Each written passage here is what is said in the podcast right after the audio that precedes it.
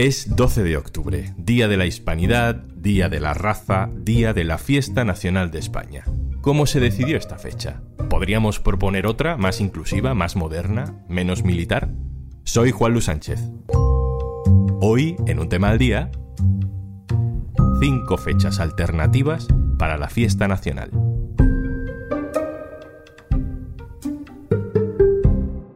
Una cosa antes de empezar. Hola, Juanjo de Podimo, otra vez por aquí. Oye, ¿todavía no has probado nuestra aplicación Podimo? Entra en podimo.es barra al día porque te regalamos 60 días gratis. Dos meses gratis para escuchar los mejores podcasts y audiolibros. En Podimo.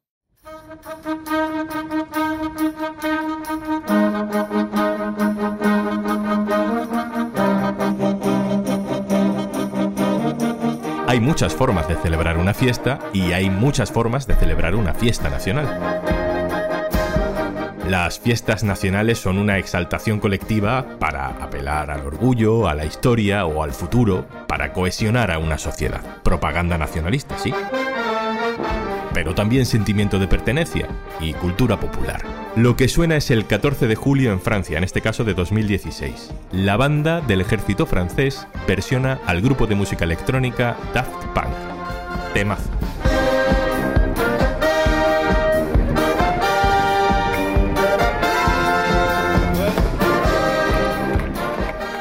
14 de julio los franceses conmemoran con actividades políticas, culturales, su fiesta nacional en recuerdo de la toma de la Bastilla, que supuso la abolición de la monarquía, el inicio de un nuevo régimen, la Revolución Francesa, el inicio de la República.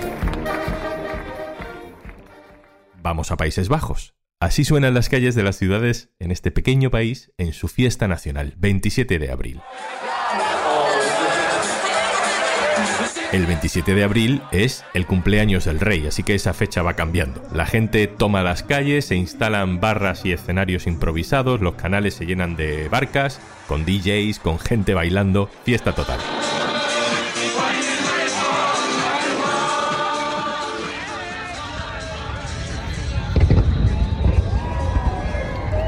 Estados Unidos, 4 de julio, Día de la Independencia. Si los extraterrestres y Will Smith lo permiten, cohetes, barbacoas, disfraces en algunas zonas del país, lo hemos visto mil veces en las películas. No hay un desfile militar central. Si acaso hay desfiles de bandas de música uniformadas como los soldados durante la Guerra de la Independencia. Y llegamos a España, 12 de octubre. Día de la Hispanidad, Día de la Fiesta Nacional.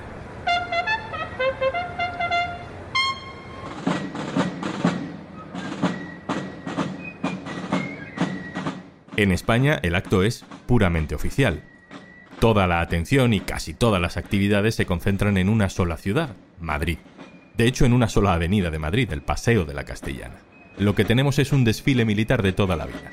Los reyes llegan, si el presidente es de izquierdas se le abuchea, suenan cornetas y tambores, pasan aviones y se acabó. La unidad de instrucción de los pilotos de caza y ataque del ejército del aire. Los aerostatos de la ANSES han participado con tropas en la misión contra la defensa de la policía. La última José Enrique de Ayala, hola. Hola. José Enrique de Ayala es analista de defensa y general de brigada retirado. Eh, José Enrique, ¿por qué crees que en España la fiesta nacional es así, tan militar, tan seca? Yo creo que eso es una tradición que viene desde el franquismo y desde antes incluso, y que siempre se ha hecho en el Día de la Fiesta Nacional un desfile, y entonces, pues, no sé, es una forma, diríamos, de consolidar o asegurar la fuerza de la nación en el día de su fiesta o de su conmemoración y dar una impresión, pues eso, de solidez y de fortaleza nacional, que en un país como España, que realmente tiene problemas de identidad, eh, pues tiene especial importancia, evidentemente. ¿Qué sentido tiene que España apele a su identidad nacional, a su cohesión, celebrando el día en que se empezaron a conquistar otros países? Hay muy pocos países que no lo celebren en relación con su nacimiento como nación o con el nacimiento del régimen en el que ahora están. Y entre esos países están España y Portugal, por ejemplo. ¿no? Portugal lo celebra el día de la muerte de Luis de Camões, porque es el día, diríamos, del idioma portugués, y entonces así se celebra de alguna manera en todos los sitios del mundo donde hay portugueses y se habla portugués, también en Brasil. Y España lo celebra el día 12 de octubre eh, porque es una fiesta nacional que tiene un carácter importante, el día del descubrimiento de América. Ya en 1892 la regente María Cristina lo instituyó como fiesta nacional. Durante el franquismo la fiesta nacional fue el día 18 de julio, que era el día del levantamiento, y después de, la muerte de Franco, cuando ya se había aprobado la Constitución, en 1982 se volvió a poner como fiesta nacional. El día 12 de octubre, pues yo creo que porque no se encontró otra fecha, diríamos, más significativa en la historia de España, más gloriosa en la historia de España, que el día que se descubrió América. Y en 1987 se confirmó, pero con una diferencia, que en 1982 se seguía llamando el Día de la Hispanidad y en 1987 pasó a ser simplemente la fiesta nacional española. José Enrique de Ayala, muchísimas gracias. De nada, encantado. Sabiendo que nuestra fiesta nacional es un poco diferente a otras fiestas nacionales, hoy nos preguntamos, ¿tiene sentido que sea así? ¿No podemos pensar en otras fechas? ¿En otro tipo de conmemoraciones? Empecemos por el principio. Nicolás Artorius, hola. ¿Qué tal? Hola. Nicolás Artorius es un histórico dirigente de la izquierda española durante la transición, cofundador de comisiones obreras, ahora es presidente del Consejo Asesor de la Fundación Alternativas. Nicolás, usted estaba allí cuando se decidió que la fiesta nacional española sería el 12 de octubre, el día de la conquista de América. ¿Por qué de todos los episodios de nuestra historia se decidió ese? Bueno, hubo dos momentos fundamentalmente para lo que me preguntas. Uno fue en 1981, en el que el grupo socialista y otros grupos eh, democráticos se planteó que el día de la fiesta, que fue la fiesta nacional, el 6 de diciembre. El 12 de octubre venía desde el año 1892, ¿no? Y pasó por muchos avatares, entre ellos era también la fiesta nacional de la época de la dictadura, pero entonces se llamaba fiesta de la raza, y luego se llamó fiesta de la hispanidad, y en fin, recibió estos nombres.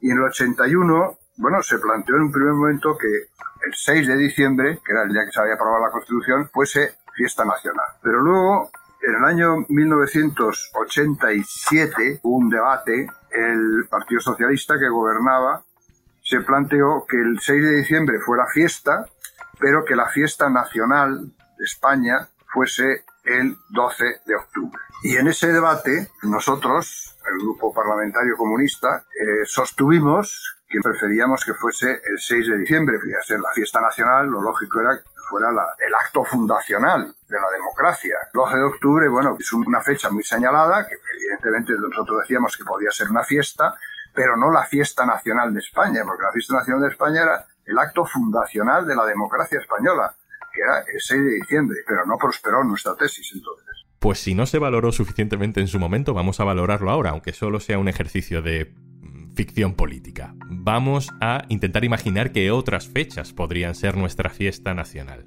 Mm, Nicolás, entiendo que su candidata es el 6 de diciembre, ¿no? ¿Alguna candidata más? No, yo solo tengo un candidato que es el 6 de diciembre de 1978, por una razón, y es porque esa constitución de 1978 cierra el ciclo de enfrentamientos civiles en España, de las cuatro guerras civiles que hubo en un periodo de 100 años, cierra las dos dictaduras que hubo en el siglo XX, la de Primo de Rivera y la de Franco, y es un símbolo de reconciliación del conjunto de los españoles, es el inicio de un régimen democrático europeo, es lo que nos permite integrarnos en Europa, es lo que nos permite el reconocimiento de las libertades y creo que es el acto fundacional de la democracia española. Yo me considero en la línea de Habermas, etcétera, pues patriota constitucional.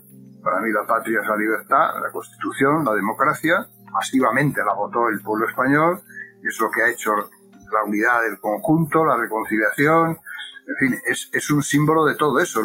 Cuando se ha consolidado la democracia en España por primera vez en su historia, en toda su historia, ha sido a partir de la Constitución de 1978. Y siempre hemos creído, en el Grupo Comunista entonces, y yo sigo pensándolo, que es eh, el mejor símbolo como fiesta nacional.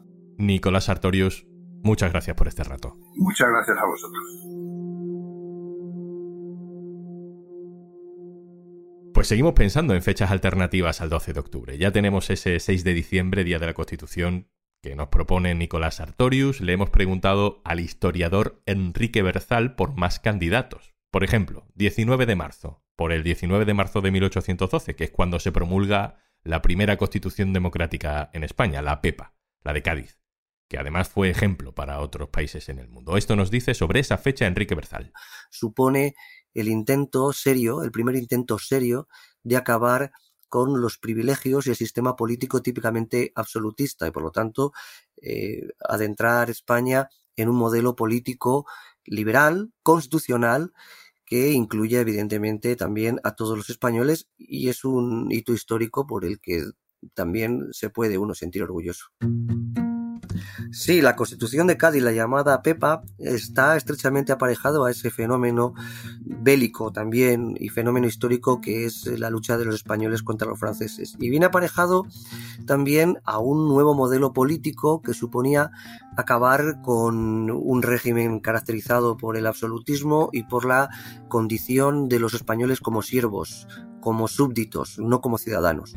Considero que es un símbolo muy importante para que los españoles nos podamos sentirnos identificados, porque en su momento supuso insertar a España también en un orden eh, de libertades, en su momento muy contextualizadas, pero de, de, libertades, mayores libertades de lo que existía, entonces también de limitaciones al poder absoluto de la monarquía y sobre todo a la ampliación de la condición de ciudadano para muchos españoles. Puede ser un símbolo integrador y un símbolo en el que nos podemos identificar más allá de nuestras particularidades ideológicas o de nuestros gustos históricos. Vamos con otro candidato.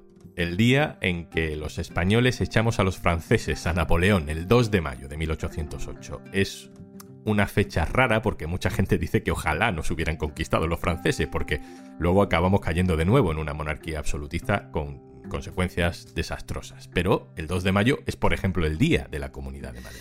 Eh, el 2 de mayo es cierto que es una fecha que a veces encierra controversia, pero que el 2 de mayo encierra también una serie de valores muy inclusivos, que en su momento significaron un paso adelante progresivo para la historia de España porque significaba no solo la lucha de España contra el invasor francés, sino que también trajo aparejado el 2 de mayo la construcción política de un modelo propio que luego quedaría refrendado en las Cortes de Cádiz, que es un modelo constitucional opuesto al absolutismo y que engarzó en ese momento a España con una buena parte de las potencias europeas más avanzadas en la lucha contra los viejos modelos absolutistas. Yo no digo nada, pero todo nos lleva a la Constitución de Cádiz. Pero bueno, hay una fecha por la que, mm, bueno, no tenemos mucha esperanza tal y como está el patio, pero por la que tenemos que preguntar, aunque solo sea por memoria. 14 de abril. El 14 de abril de 1931 presenta, a mi juicio, muchos más problemas a la hora de cohesionar a los españoles en torno a una fecha histórica que lo consideren aglutinadora de todos los españoles como ciudadanos. Porque el contexto histórico en el que se produjo pues, fue muy problemático, porque evidentemente tiene un sesgo todavía hoy de reacción clara contra la forma de Estado monárquica y por lo tanto, a mi juicio, aun valorando todos los aspectos muy positivos que trajo la Segunda República para España, que son indudables, todos los historiadores yo creo que los tenemos en mente, fue evidentemente un momento histórico de avanzar en derechos y en libertades, pero si tenemos que escoger un símbolo para que los españoles de hoy en día se sientan identificados y se aglutinen en torno a un acontecimiento histórico común, quizás el 14 de abril de 1931 todavía hoy eh, divide más que une. Berzal y otros expertos nos señalan otra fecha, 23 de abril de 1521. 1521 es apenas 30 años después de la conquista de América. Se produjo en ese momento la revuelta de los comuneros en Castilla.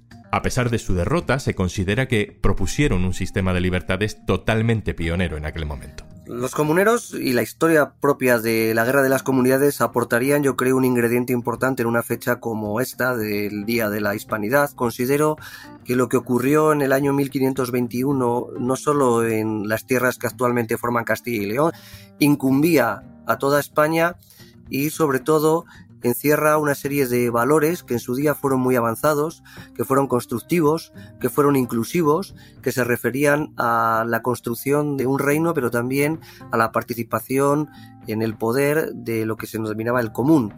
Y también, sobre todo, incluía una nueva configuración y una nueva manera de pensar el poder y el papel de los ciudadanos con ese poder.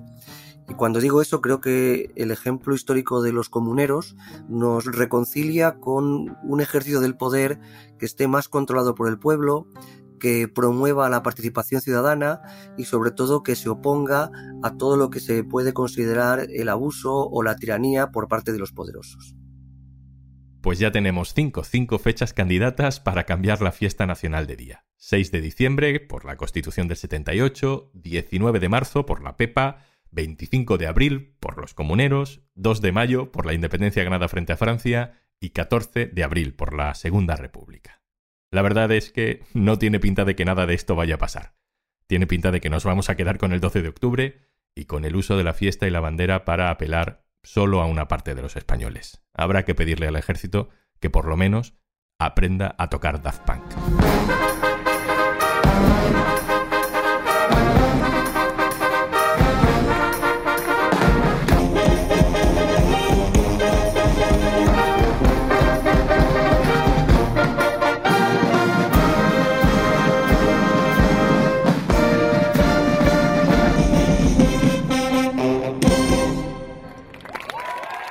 Antes de marcharnos...